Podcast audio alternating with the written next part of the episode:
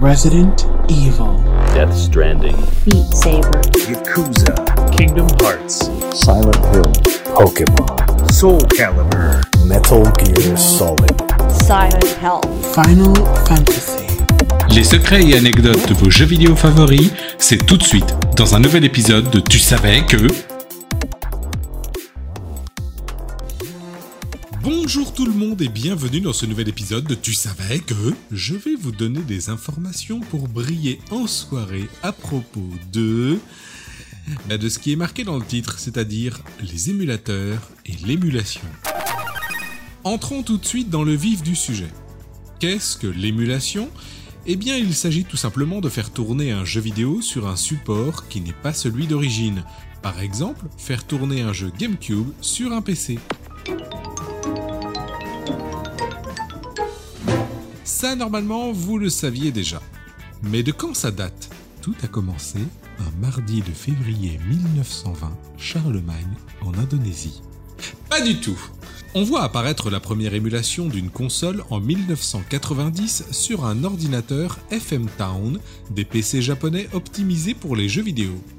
Un émulateur, Family Computer Emulator de son petit nom, pouvait faire tourner des jeux comme Donkey Kong version NES.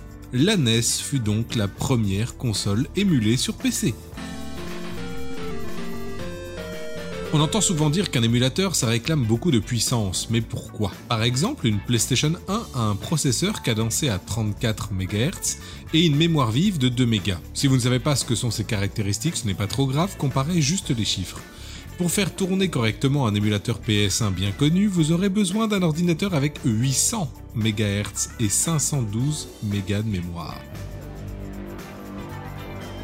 Mais pourquoi ça réclame autant de puissance par rapport au matériel d'origine? Tout simplement car la machine qui fait tourner l'émulateur doit reproduire le fonctionnement de la console. Il faut savoir que les consoles ne sont pas du tout assemblées de la même façon qu'un ordinateur. L'ordinateur doit donc imiter la façon dont fonctionne une machine totalement différente. C'est comme si un humain voulait imiter la course d'un chien. Nous courons sur deux jambes, un chien sur quatre pattes. Si on essaie de l'imiter pour y arriver un minimum, on va dépenser beaucoup d'énergie. Cela va être très dur pour nous car nous ne fonctionnons pas pareil. C'est une métaphore qui vaut ce qu'elle vaut, mais elle parle.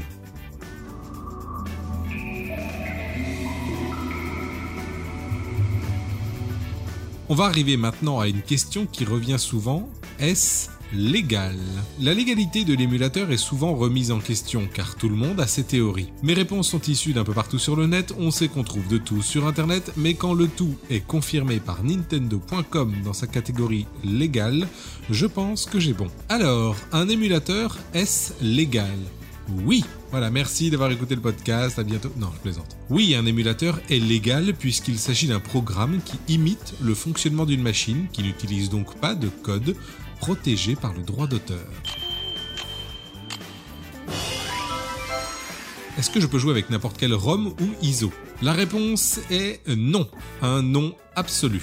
Il existe en droit un droit de sauvegarde, c'est-à-dire que vous avez le droit de faire une sauvegarde de tout ce qui vous appartient. Par exemple, prenons Tomb Raider 2. Je l'ai acheté, j'ai donc acquis une licence d'utilisation, je peux en faire une sauvegarde, par exemple en format ISO. Je n'ai pas le droit d'utiliser l'ISO de quelqu'un d'autre, puisque l'ISO viendrait d'une autre licence que la mienne. Donc télécharger une copie d'un jeu sous quelque format que ce soit est illégal, même si vous avez le jeu chez vous.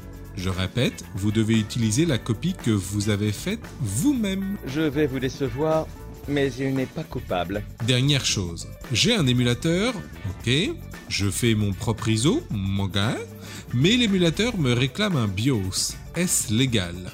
Le fichier BIOS est une copie du logiciel de base présent dans la console, qui gère les menus de la console par exemple. Là encore, si c'est votre copie du BIOS de votre console, tout va bien. Si vous avez téléchargé un BIOS, c'est non. Vous ne pourrez plus dire que vous ne savez pas.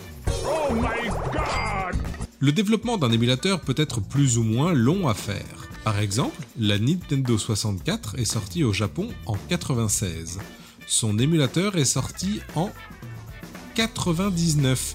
Alors oui, si peu la première version, mais la version annoncée 100% stable, elle date de 2012 de 96 à 2012. La première Xbox a été émulée en 2003, la console étant sortie en 2001. Mais il faut nuancer en précisant que cet émulateur ne faisait tourner que Halo. Le premier émulateur Xbox non abandonné et encore fonctionnel aujourd'hui date de 2013.